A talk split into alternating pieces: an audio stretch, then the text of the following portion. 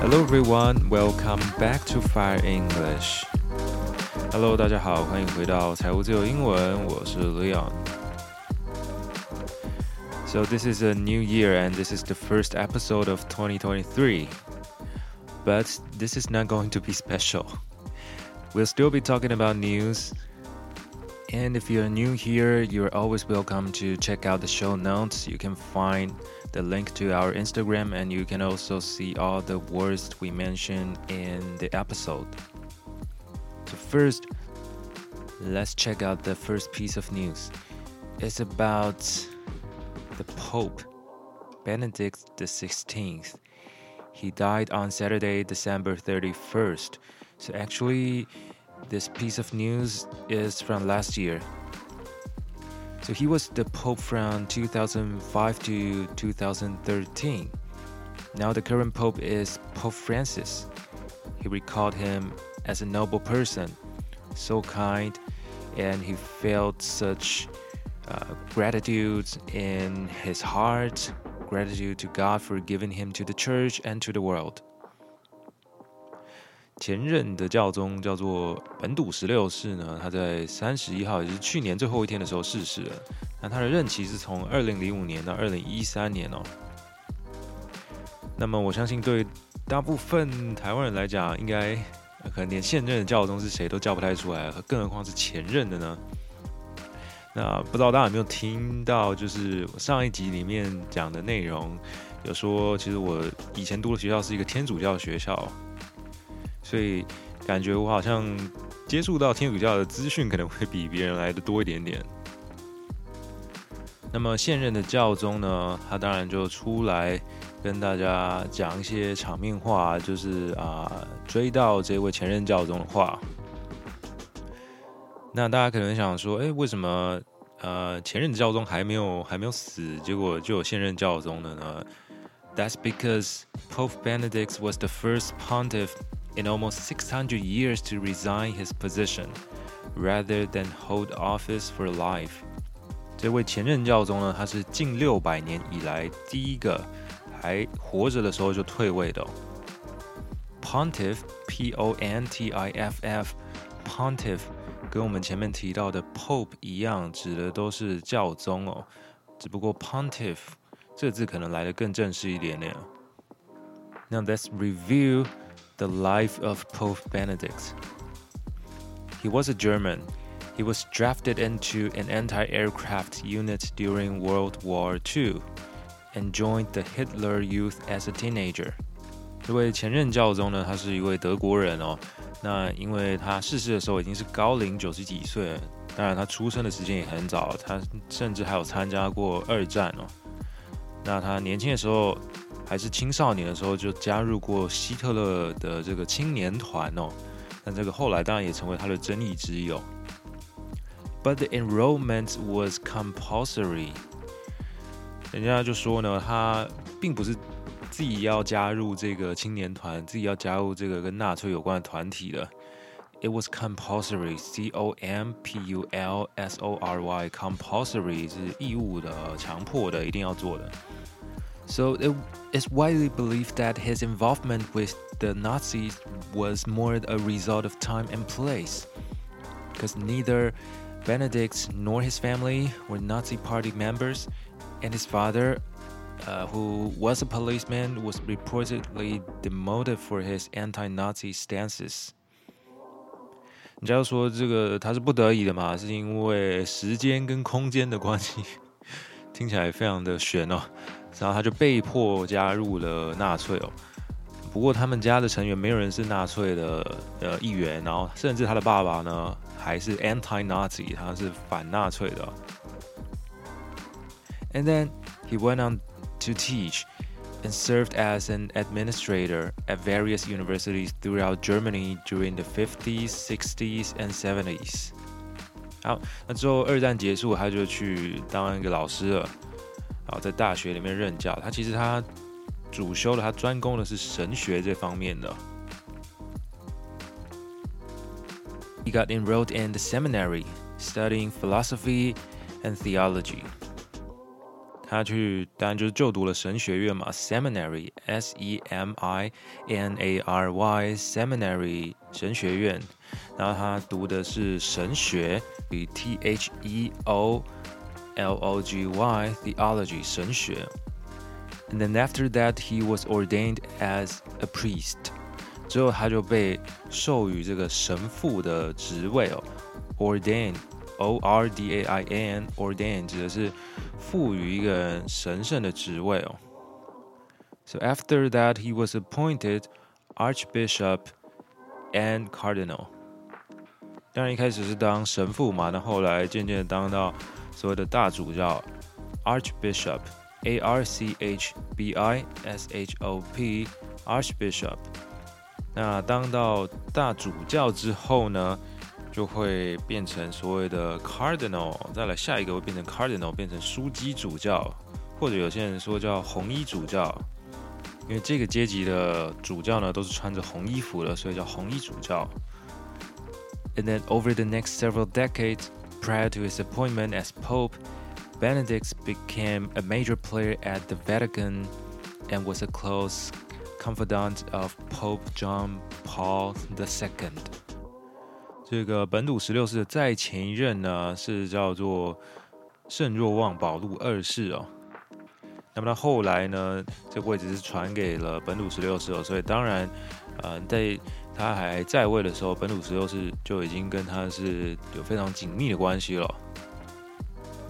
And actually, before uh, Benedict XVI died, Pope Francis asked uh, everyone to pray for him because he was very sick. And then after his death, quite a few leaders have expressed their condolences to Vatican. For example, Rishi Sunak, the Prime Minister of the United Kingdom, said that he was a great theologian whose UK visit in 2010 was a historic moment for both Catholics and non Catholics throughout the country. Joe Biden, who is also a Catholic, said that he will be remembered as a renowned theologian with a lifetime of devotion to the church, guided by his principles and faith. 好，很非常刚好，这两个人都称他为 theologian，T H E O L O G I A N，theologian，指的就是神学家哦。他们并没有直接称他为前任教宗，而是称他为神学家。so uh, actually, we know that the Catholic Church has been infamous for its sexual scandals, especially buggery or sodomy. 那我们知道说，这个罗马天主教廷呢，其实一直以来都有一些丑闻缠身哦。那这个丑闻其实已经非常久了，甚至在本土十六世还在位的时候就已经有这样子的丑闻，或者在他之前，这个丑闻就已经呃就已经爆出来了，也就是 buggery 或者是 sodomy，b u g g e r y or s o d o m y，指的就是我们中文说鸡奸哦，这个字真的很难听。当然就是性侵这些未成年的男童哦，特别是男童。那 sodomy 有时候还会包含，比如说人兽之间的一些连结等等的。But anyways, Pope Benedict took some steps that are unprecedented. Uh, that should have already been taken by his predecessors. So, for example, he punished Marcia Marcia Degollado 啊，这个人的名字是西文来着。那他是一个墨西哥人，他是一个什么样的人物呢？他为什么被这个本土十六世给处罚呢？Because he was a serial pedophile，他是一个恋童癖者，pedophile，p e d o p h i l e 这个字可以说是非常值得记起来哦。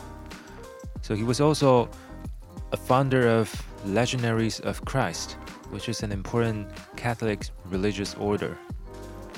So Benedict took away his permission to preach or to say Mass publicly. He also criticized Irish bishops for their mishandling of the sexual abuse crisis. But to those victims and survivors, he was not qualified to be a hero. He ignored the fact that the retired cardinal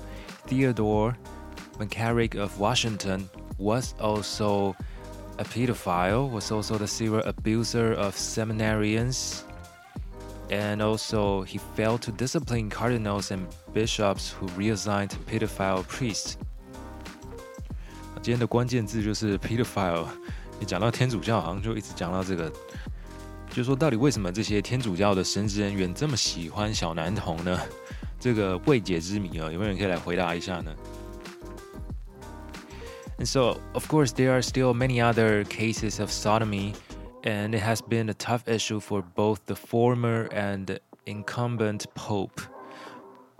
当然，这些呃鸡奸小男童的案例呢，这是层出不穷啊。对于前任已经逝世的教宗，或对于现任的教宗来讲，都是一个难题哦。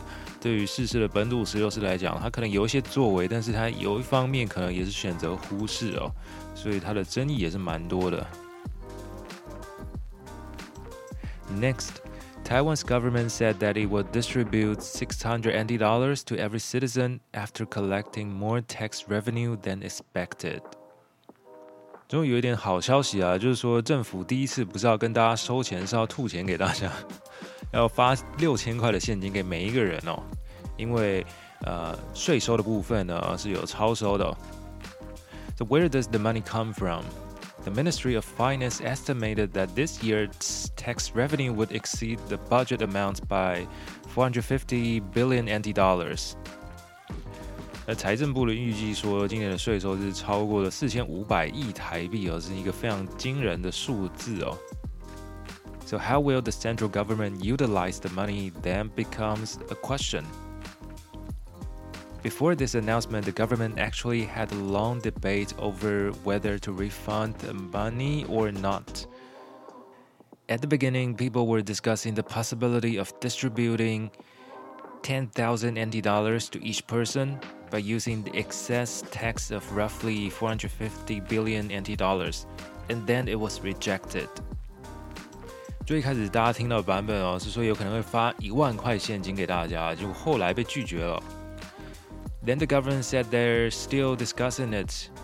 It might not be $10,000, it might be 8,000, and And now that money came all the way down to only 6,000. 就这样一路删删删删删删到只剩下六千块哦，但有是比没有好了。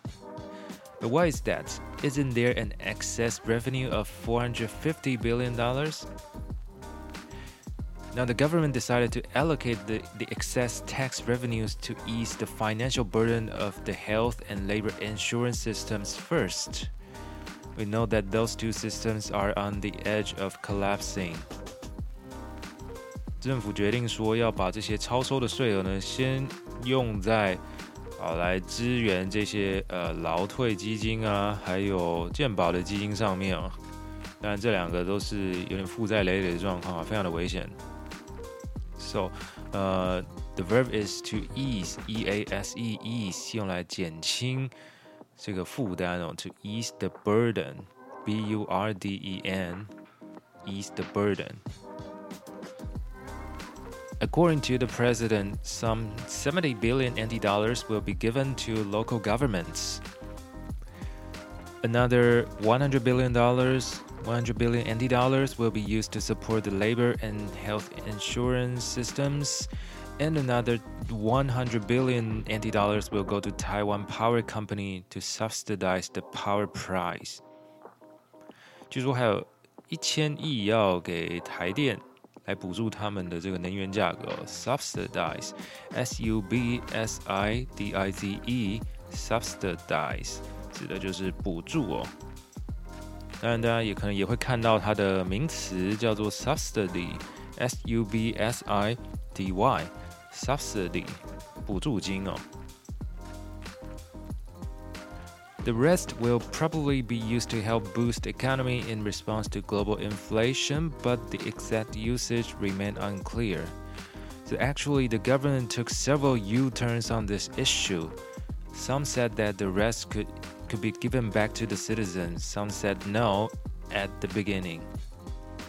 一开始的时候呢，有些人就说哦要还税于民，有些人就说啊没有没有这回事，所以其实呃这个 政策感觉是还没有讨论出来，就一直被呃就一直被爆出来，就一直被这些媒体炒作，他们都还没有决定啊。So we can say that the government took several U-turns，他们这个政策急转弯哦，像是 U 型回转一样，U-turn。But anyways, now the decision has been made. Each person will receive six 6,000 NT dollars in cash. And this idea is supported by legislators from both the ruling party and also the opposition party. Except for TPP, the chairman of Taiwan People's Party, aka the former mayor of Taipei City, said that it was a typical scam. 这个现任的民众党主席，也就是前台北市市长柯 P 呢，他就说这个是一个经典的骗局哦。啊，他说这个政府根本就意思说政府没有那么多钱嘛，你要发钱，你要收支平衡才能发钱，你还欠一堆债，你发什么钱呢？So he claimed that the government lied to the people.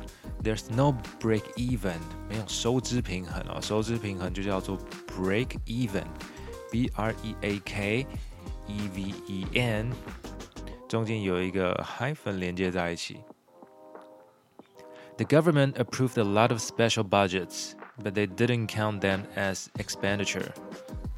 事实上，政府编列了很多所谓的特别预算，然后这些特别预算为什么称作特别呢？因为他们并没有被算在一般的支出里面哦。所以就是说，呃，这是另外一种以债养债。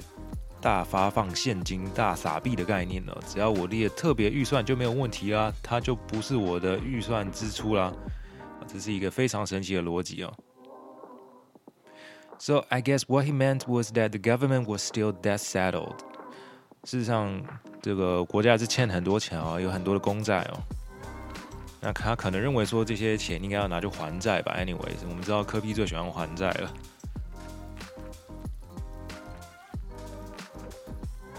Next, about the new Speaker of House of the United States, the situation remains unclear as well. Now, we talked about the midterm election a couple of weeks ago. We know that now the Republicans has the majority in the House of Representatives, but that is very narrow. They have 222 seats versus Democrats 213. 美国现在的众议院院长呢，似乎是难产啦。我们知道前任的众议院院长，现在大家应该都认识了，就是 Nancy Pelosi。不过，当然现在他已经退位了，因为 重新经历了一轮选举之后呢，现在呢，在他们议会里面的多数党呢，是变成了共和党。那其实这个多数也没有多到哪里去哦，哦，就是两百二十二席对上两百一十三席，就只有胜出一点点而已。So now the head of Republicans, Kevin McCarthy, wants to be the Speaker of House. But he will have to win over 208 votes to achieve that, which means if more than four Republicans are not supportive of him, he is destined to lose that speakership. 现在呢，共和党领导者叫做 Kevin McCarthy，他想要竞争这个呃，Speaker of House 的职位，就是众议院议长的职位，但是，呃，规定上来说，你必须要拿到两百零八票，超过两百零八票，你才有办法当选。 也就是说呢，他们党内的席次有两百二十二个嘛，只要有四个人以上跑票，那他注定就是选不上了，因为民主党不可能把票投给他嘛。So the truth is that that happened on January third, and uh, that happened for uh, three times. 啊，这个窘境呢就发生了三次哦，在一月三号的时候就发生了三次，有三轮的投票都投不过啊。And on January 4th, he suffered from another three rounds. 四号的时候，他们又投了三次，又有三次又都没过了啊，真的是非常的尴尬。So uh, so far they have finished six rounds of voting with almost 20 Republicans opposing him. So the last time when the US faced this kind of dilemma was in 1923, in which the speaker was eventually elected after nine rounds of voting. 上一次呢，有这样子的情况发生是在一九二三年哦，那个时候众议院院长经历了九轮的选举才终于选出来哦。看这次好像也快破纪录了，现在已经来到了第六次了。Actually, so far at least five Republicans have publicly opposed McCarthy's candidacy.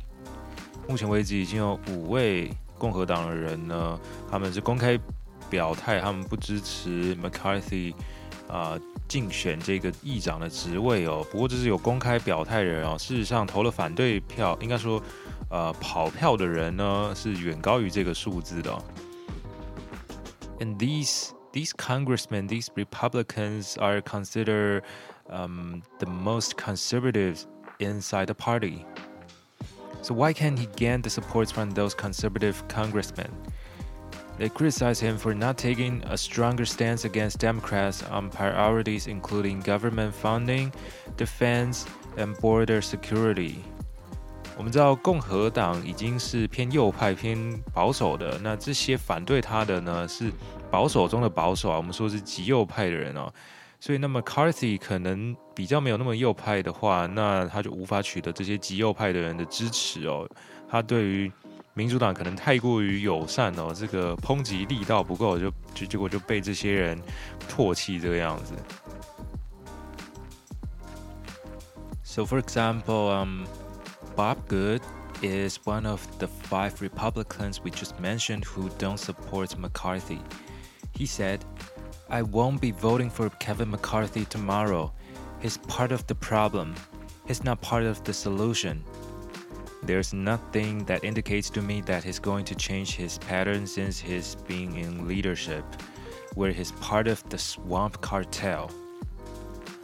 他对于 Kevin McCarthy 的评论呢，是说他并不是一个解方哦，他本身就是问题哦，所以他不可能会投给他的。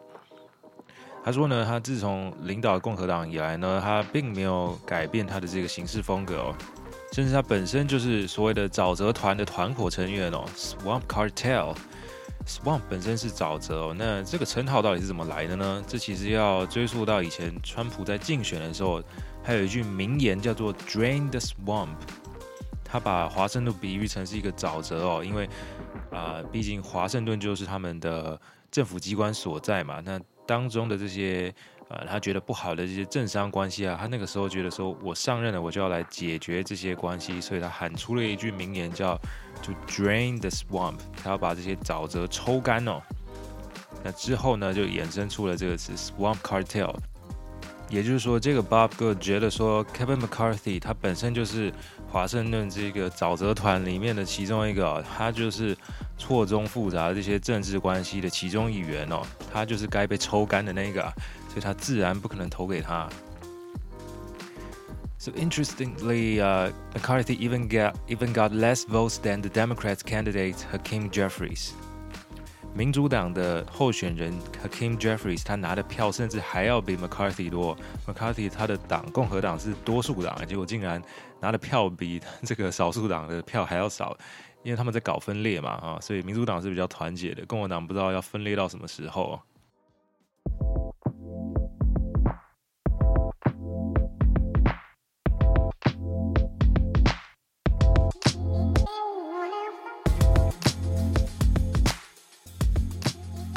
Alright, in the second part of the program, I would like to talk about those English words borrowed from the French language.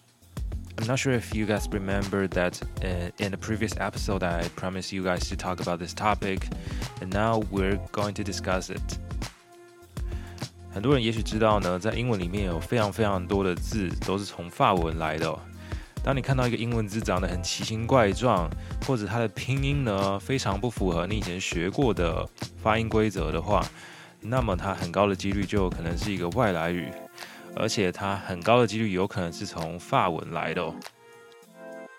那尤其是当你在背很多很多的单字的时候，当你想要背一些比较困难的字，或者看起来比较少用、比较正式的字的时候呢？那你常常就会遇到这一类法文来的外来语哦。But first of all, let us understand why there are so many English words borrowed from French. One reason of this is that the Normans, who spoke a variant of Old French, conquered England in 1066, introduced a large number of French words into the English language. And this period of French influence is known as the Norman Conquest. 在一零六六年的时候呢，那个时候法国的居民呢，又称为这个诺曼人哦，Normans。 他们来到了英格兰，并且征服了这个地方哦，啊，所以他们就因此带入了很多他们那个时候的法文的这些字根的字，然后带到英文里面哦。当然，这个是发生在一零六六年的事情了，所以后来这些字又经过了很多很多的演变哦。And then, uh, during the Middle Ages, the English language was heavily influenced by the French language again because the French were considered to be the most cultured and sophisticated people in Europe. So many English words that related to art, literature, and diplomacy were borrowed from French.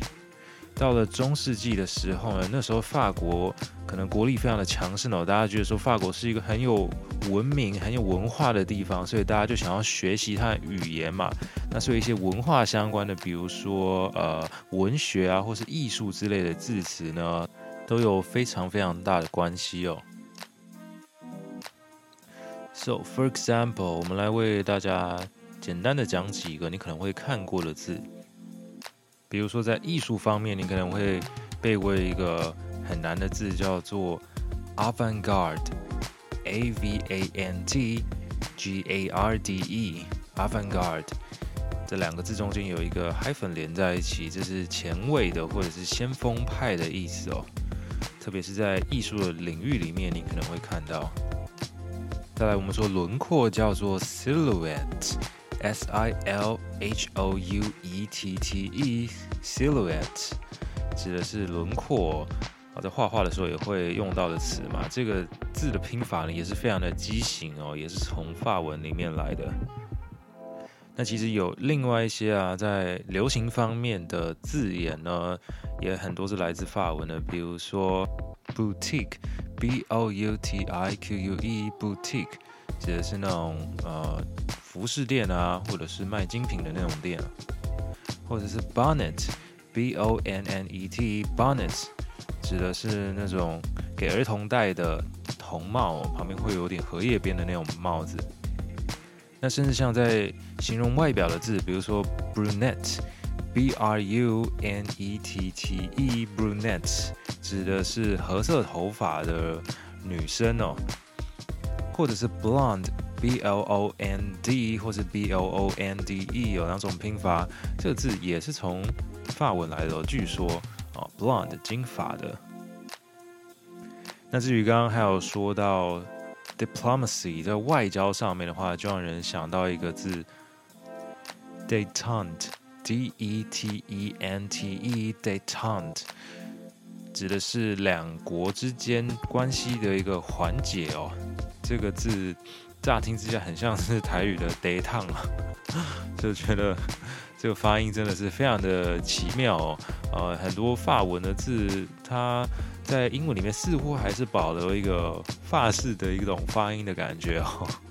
那我相信它应该也不是非常的法式哦，就是说这些字到底在法文里面真正是怎么念的，其实我也不知道啊。不过在英文里面，它的发音就这样子流传了下来。那像刚刚。讲的那个 detente 前面那个 e 上面是有一撇的嘛？那其实如果你看到英文里面有这种一撇的字，那很高的几率它就是从法文来的。比如说 cliché，c l i c h e，cliché 陈腔滥调，或是 blase，b l a s e，blase 是很司空见惯、很平常的。那么因为这些例子啊实在是太多了啊，我们这边没有办法一个一个举完哦。那不过，如果大家有兴趣的话，可以到我们的这个资讯栏里面查看一个网址哦，可以贴给大家分享一下，有哪一些字它其实可能是从法文来的呢？上面呢，这个网址还不错，它还可以给你提供呃英文可能的写法，就是说有些字啊，可能有法文版的字。但英文里面可能也有另外一个字，它是可以用来形容差不多的东西的哦，就等于是有两种讲法，大家可以有空上去查看一下。So I guess that's all for our program today. If you like the program, don't forget to share it with your friends and don't forget to check out our link below and go to Fire English Instagram. I'm Leon. See you next week.